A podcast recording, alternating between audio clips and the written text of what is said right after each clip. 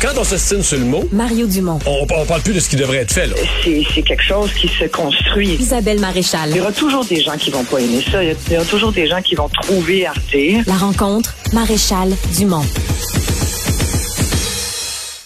Bonjour Isabelle. Bonjour, Mario. Alors, tu veux revenir sur le cas d'Amélie Champagne, dont le père fait une tournée de quelques médias aujourd'hui pour essayer là, de faire changer les choses, sensibiliser la population. Je dirais, euh, il y a vraiment deux grosses composantes. Sa fille avait la maladie de Lyme, ça l'a amené dans une détresse personnelle terrible. Puis après ça, ben, il y a les problèmes de santé mentale qu'elle a développé, le côté suicidaire, là, t'as le côté inhumain de notre système de santé qui prend pas en charge, qui te ressort tout le temps, qui jusqu'à ce qu'elle euh, commette l'irréparable.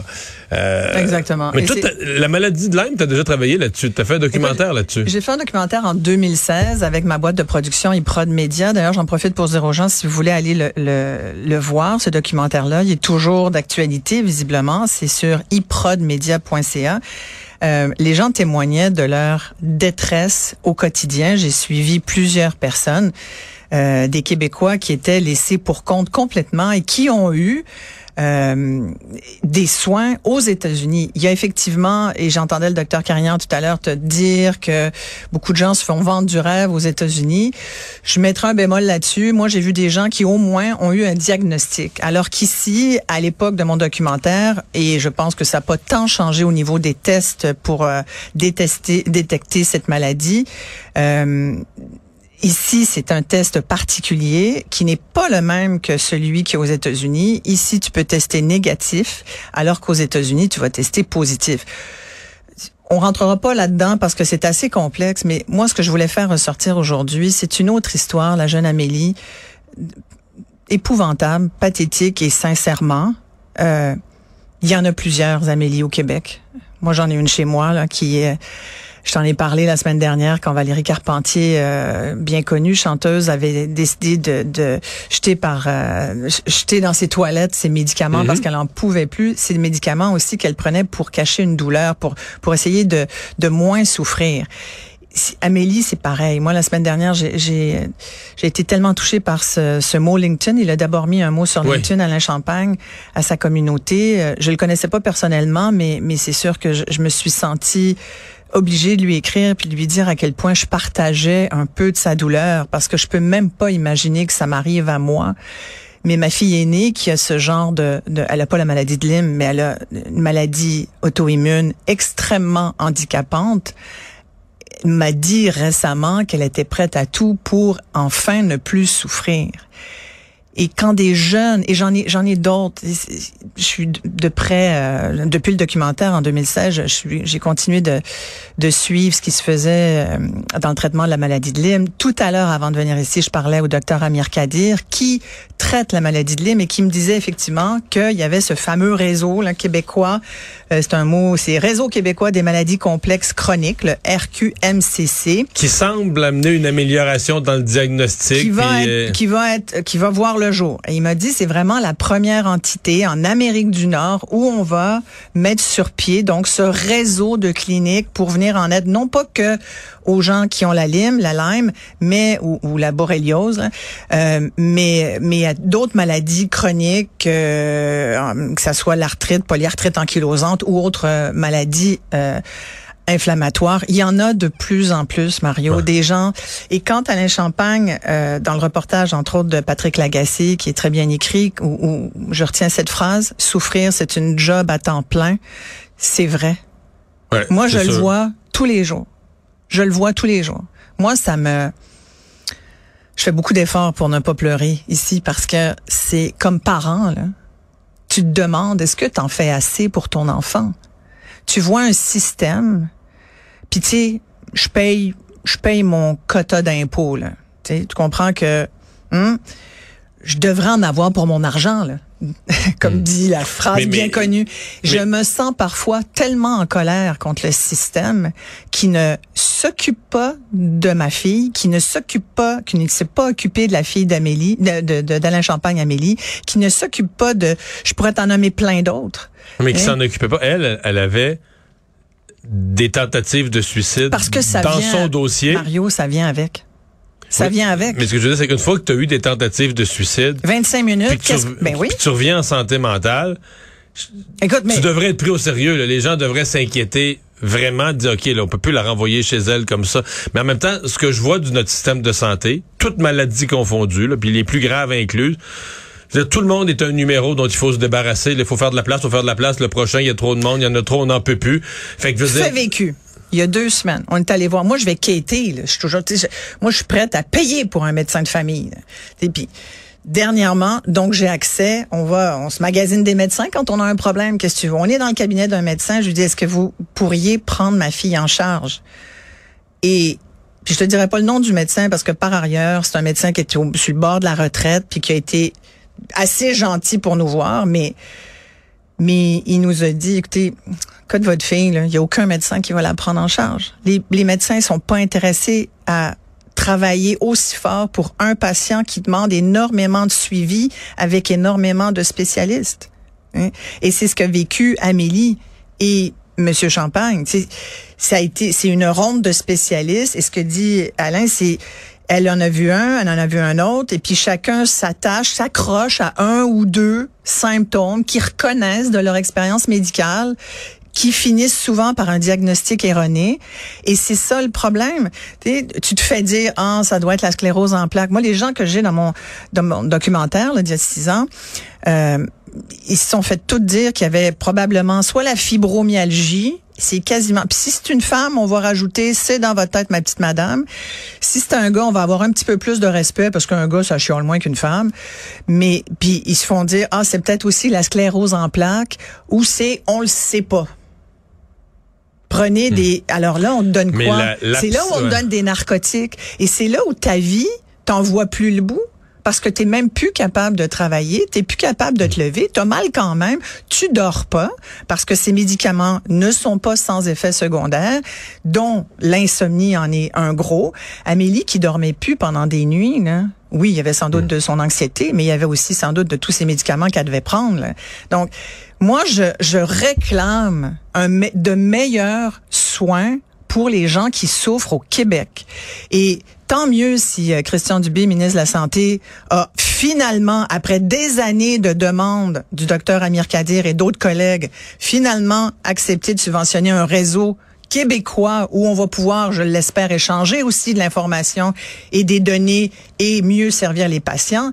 Mais sincèrement, je- quand j'entends Christian Dubé dire dans une conférence de presse en début de campagne, euh, c'était quoi sa priorité numéro un comme ministre de la Santé? J'ai pas rêvé, là. Le ministre de la Santé a dit que sa priorité numéro un, c'était d'être le meilleur employeur au Québec. ouais, pour, Il y a toujours bien des maudites pour limites. recruter du monde, parce que c'est son plus gros Ça, c'est problème. sa priorité numéro un. Moi, j'aime. Ben oui, que- quelle était la seule et unique réponse, Mario? monde. OK, mais garde, la priorité du ministre de la Santé, c'est de s'occuper de la santé des Québécois Ouais. et des Québécoises. C'est-tu assez simple? Ça, ça devrait être sa priorité numéro un. Et pour y arriver, oui, il faut trouver du monde. sais.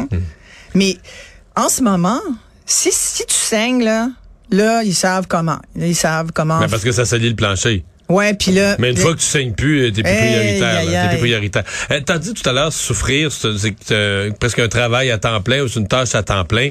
Euh, on, on va écouter euh, plus tôt dans la journée, ici à Cube Radio, la porte-parole de l'association la mala- Oui. de la maladie de Lyme, Karen Leblanc, a, a donné une entrevue euh, parlant de ce phénomène-là, là, de la détresse, de pas de pas de diagnostic, pas de soins, pas de porte où cogner. Euh, comment ça amène du découragement? Comment c'est pas rare là, ce qu'a vécu Amélie? Tout à fait. Est-ce que vous, ça vous a traversé l'esprit? Est-ce qu'à un moment donné, vous, vous vous êtes dit, ben, la souffrance est juste trop grande, je m'en vais?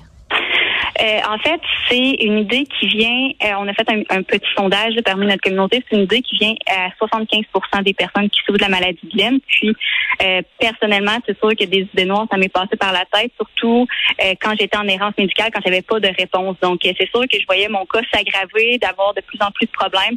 Puis, euh, pour moi, euh, c'était c'était incompréhensible qu'on me laisse comme ça. là. Ouais. C'est c'est extrêmement, euh, Ouais. C'est épouvantable. Er- J'étais en errance médicale. Complètement. C'est un beau terme. L'errance médicale pour dire que tu cognes à toutes les portes, personne s'occupe de toi. Complètement. Et c'est vrai que, tu sais, euh, docteur Kadir me disait, c'est vrai qu'il y a une difficulté dans le diagnostic de, entre autres, de la maladie de Lyme ou d'autres maladies complexes chroniques.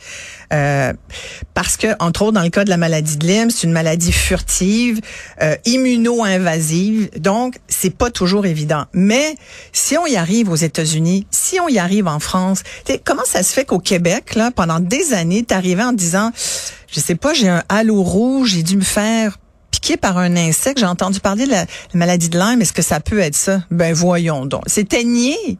Écoute, ça a pris, quand j'ai fait mon documentaire en 2016, Jusque-là, c'était nié par le gouvernement, par le ministère de la Santé. Il n'y avait pas vraiment d'études. Puis l'année suivante, l'été l'été qui a, pr- qui a suivi, on a eu le premier mémo au sein du ministère de la Santé et des Services sociaux qui disait ah il est Attention, possible ouais. attention Mais donc il, faut dire, euh, il faut dire, Isabelle, que géographiquement, au point de départ, on disait aux gens de faire attention à ça dans une petite zone là près de la frontière. Puis en se disant- quand on te laisse, quand Ouais. on te laisse un peu de Montérégie, c'était Là maintenant, t'as des cas partout. répertoriés, ouais, jusque dans Port-Neuf, jusqu'à Québec, euh, tu sais ça, vers le nord, vers l'est, la zone. Mais faut-tu être assez innocent pour penser que des insectes comprennent qu'il y a une frontière imaginaire entre deux pays? Hein? Sincèrement, quand tu y penses.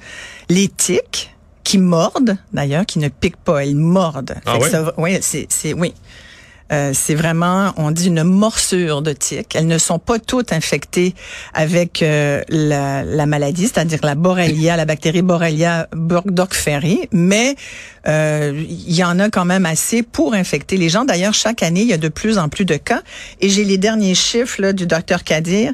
Euh, les chiffres sont très élevés et maintenant, on concurrence les États du Vermont, du Maine et du New Hampshire, qui sont ceux les plus touchés par euh, cette maladie-là. On parle de plus de 100 cas au Québec par 100 000 habitants.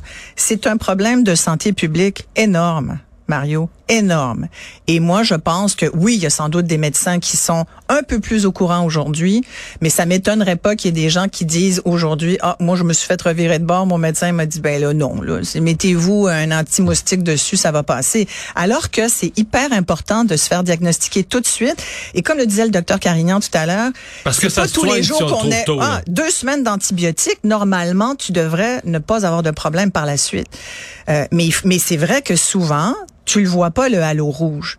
Euh, tu peux t'être fait mordre par la tique et puis pas t'en rendre compte. Mais la recommandation, ce que je comprends, c'est que si tu, reviens de jouer au golf, tu reviens d'une marche, tu reviens de Surveille-toi. T'as une tique sur toi, mais tu, mais Ouais. toi, tu te surveilles, tu trouves Ouais. une tique sur toi, elle t'a piqué, et tu l'amènes. Oui. Parce que dans un laboratoire, ils vont pouvoir vérifier si la tique, si tu t'es capable de ramener la tique qui t'a piqué, ça permet de faire le test, qu'elle est porteuse ou pas de la bactérie que tu as savamment nommée. Ouais, écoute, je connais des gens qui ont fait le test, qui ont, qui ont voulu, euh, ils l'ont pris la tique, puis ils sont allés la porter à, euh, à la clinique, et puis on se fait dire, mais que je voulais que je fasse avec ça. Là. On, est, ben, on s'est fait dire qu'on pouvait venir vous porter. Oui, pourtant, c'est supposé être ça. Puis ils ont dit, ben là, nous, nous on on peut pas gérer ça. Là. Non, non. Non, non, mais c'est fascinant. Toutes les niaiseries qu'on se fait dire dans le système de santé. Tu sais ce qu'Alain Champagne a vécu alors que sa fille va à leur chalet en Estrie, tentative de noyade. Il l'amène à l'urgence de l'hôpital de Sherbrooke. Elle, vit- elle finit donc à l'unité psychiatrique et on lui dit, ah, la prise en charge, ça sera pas possible ici parce qu'elle n'est pas dans son code postal. Sais, cette gestion hyper fonctionnariste de notre système de santé Face à une tentative de suicide. face là. à une... à la- Pas aller obtenir un- une carte ou un soin administratif, là. Et là, où est-ce qu'on la met? On la met sur un lit, dans une civière, avec les gros néons. La fille déjà qui adore pas. On nous dit t'as besoin de sommeil. Puis, oh mon Dieu, mais c'est des exemples comme ça, il y, en- il y en a tellement. Alors, moi, je revendique de véritables soins pour les gens qui ont des maladies euh, qui leur causent une douleur. euh, avec laquelle ils ne peuvent pas vivre. Il va falloir qu'on s'en occupe sérieusement. Écoute, ne serait-ce que les maux de dos. Tu sais que la, la majorité des gens là, qui euh, sont sur la CNE-SST, c'est des maux de dos, 50 Et euh, c'est des gens qui souffrent. Euh, c'est pareil. Tu as des hernies discales. Bonne chance pour avoir un traitement. Alors, tu sais, là, c'est la Lyme. Mais, mais tu sais, moi, je te parle de ma fille qui a une autre maladie auto-immune. Mais il y a tellement de gens qui souffrent au Québec et cette douleur-là, on n'est pas capable de la soigner. Merci Isabelle. Merci. À demain.